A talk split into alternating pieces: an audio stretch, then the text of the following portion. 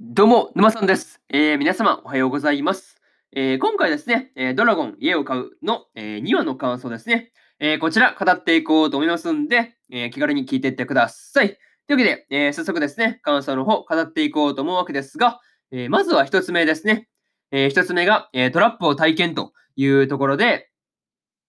えレティがですね、えディアリアに連れられてですね、え神殿風の家にやってきてましたね。うん。まあ、しかもですね、あの、まあ、トラップが、あの、あり地獄式でですね、あの、下に下にとにかく落としていくっていう感じなのがね、特徴的というところでした。うん。まあね、なかなかこう、そういう感じのダンジョン珍しいなというふうに思いますよね。てか、家でそんな感じのね、そう。いや、家でね、そう、あんだけこうトラップあると、おちおち歩けないなっていうふうにはね、思ったりしました。うん。まあ、ちょっとね、トラップの場所がこう、家主っていうかね、まあ、家主って言ったらちょっと、あれですね、全然意味違いますけど、うん。まあね、普通に住んでる人からね、まあ、まあなんかどこにあるのかくらいはね、わかるようにしといてほしいなっていうふうにはね、えー、思ったりしました。うん。まあ、でもね、そう、居住者もね、そう、落ちるようじゃちょっとね、意味がない気がするんでね、まあ、ちょっとその辺は改良というか、まあ、そういうところはちょっと改,、うん、改良というか改善ですね、うん、改善した方がいいのかなっていうふうには思ったりするんですけどね。うん。まあ、そうですね、まあそういうところあるなっていうふうに思ったのと、まあ、にしてもね、あの、穴が、穴にあったですね、あの、鍵を入れると、はいはい、あれね、なんかこう定番ですね、つってレティが刺したところにですね、まあ落ちますっていうね。いや、あれ面白かったね。そう。いや、なかなかこう、落ちるんかーいってね、そう。いや、落ちるんかーいってめっちゃ突っ込んだところですね。そう。いや、ほんと面白かったなっていうところでしたね。うん。あとはね、あの、地下にある回復用の泉ですよね。あれがこう、いいじゃん、なんかこう、回復できたら意味なくねって思ったら、こう、回復できるんだけど、トイレ式に流せちゃうっていうね。そのままどこに流れていくんだっていうね、ところがすごい面白かったなっていう感じでしたね。うん。こう、仕掛けがね、こう、なんか定番の要素を入れつつ、こう、なんていうんだろうね、定番にはない、ちょっとね、半分定番、半分そうじゃないみたいなね。うん、そうそうそう。なかなかそういうところがあって、こう、面白みが増してるなっていうのは思ったりしました。うん。あとはね、あの、レティが頑張ってですね、あの、壁をよじ登っていってる時に、あの、やってきた人間たちをですね、まあ、始末してですね、あの、上で待ってるディアリアがですね、あの、仕事早すぎるなっていうふうに思ったりしました。うん。めっちゃ迅速にやること済ませて上に行ったわね。そう。いや、ほんとその辺仕事早かったなっていう感じでした。うん。っていうかね、あの、なんていうの？壁を登ったことでですね、レティがその筋肉痛になるっていうのはね、斬新な感じというところがありましたね。うん。いやなかなかその辺面白いよね。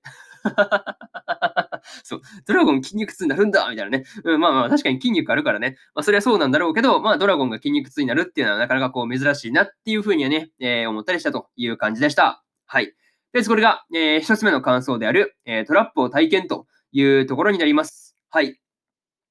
で、えー、次、二つ目ですね。えー、勇者が近寄らない家と家というところで、えー、今度はですね、えー、トラップが家だっていうというところに、あのじゃあ罠がない家がありますよって言って紹介したのが、あの勇者たちが近寄らない家ですよね。まあ、これを紹介されていたわけですが、まあ、まさかのね、あの幽霊屋敷と いうお家なんですよね。そう。まあまあ確かにね、言われてみれば、築200年とかいう時点でね、まあディアリアが、ディアリアがね、言ってましたからね、まあそりゃそうだろうなっていう感じなんですけど、まあね、あそうそうそう、まあ築200年とかね、後で聞いてみればわかるよねっていう感じですよね。そう。えー、なんかそんないい物件あるんだって思ったらね、あの幽霊屋敷っていうお家なんですよね。うん。まあ、それにね、まあ、幽霊屋敷だったら、まあ、一人暮らしでも確かにね、賑やかな感じありますからね。うん、まあ、そりゃそうだって感じなんですけど、まあ、そういうところ確かにあるよねっていうのは、まあ、すごいなんか共感っつったら変ですけど、まあ、そういうところはすごい、ああ、確かにそうよねっていうのは思ったりしました。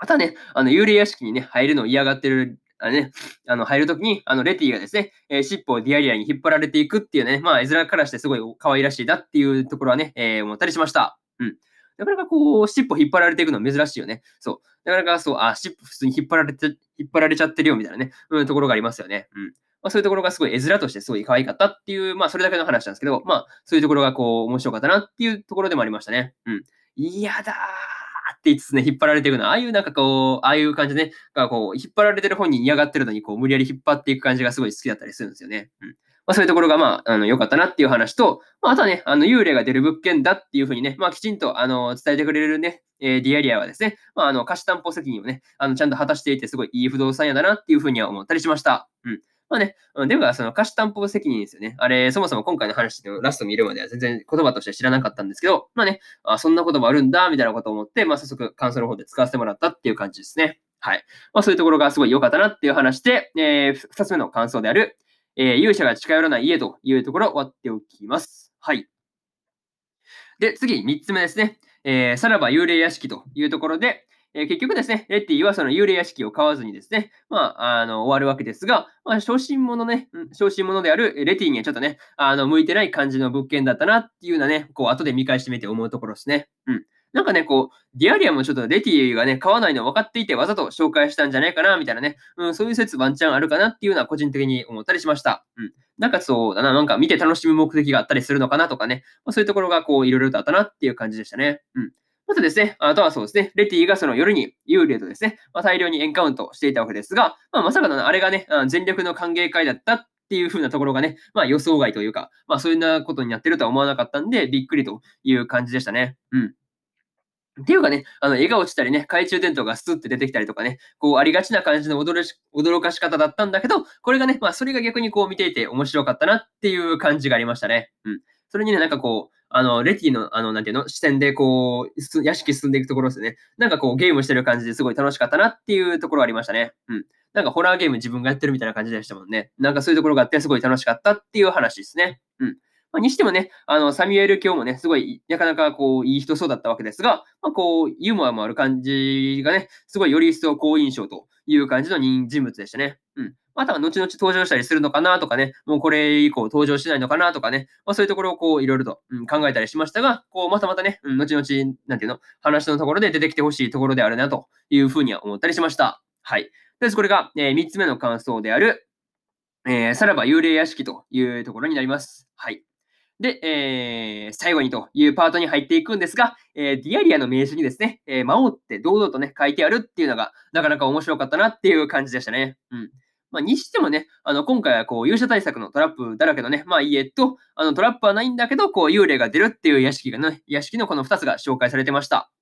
まあ、こんな感じでですね、えレティの家を探していくみたいな感じだったんですが、まあ、なかなかこう見ていて楽しそうな感じっていうところですね。うん。結構こう笑える箇所、笑える箇所とかも多かったんで、結構こう楽しく見れるアニメかなっていうような、こう、1話と2話を見て、こう思ったところですね。うん。あとはね、あの、ディアリアがこう、昔ドラゴンと旅をしていたっていうね、まあ、話があったんだけど、まあ、その時に出てきてたシルエット的に、こう、もしかするとレティのお父さんだったりね、するのかなとかね、まあ、そういうところをこう、なんか感じる部分がありました。はい。ですね、え、こんな感じで、まあ、その辺も含めて次回がどどうなるのかですね、え、楽しみですというところで、え、今回のドラゴン家を買うの2話の感想ですね、えこちら終わっておきます。はい。でね、えー、先週ですね、先週の放送で、えー、1話の感想の方はですね、あのー、語ってますんで、よかったら、えー、そっちも聞いてみてくださいという感じですね。はい。っていうのと、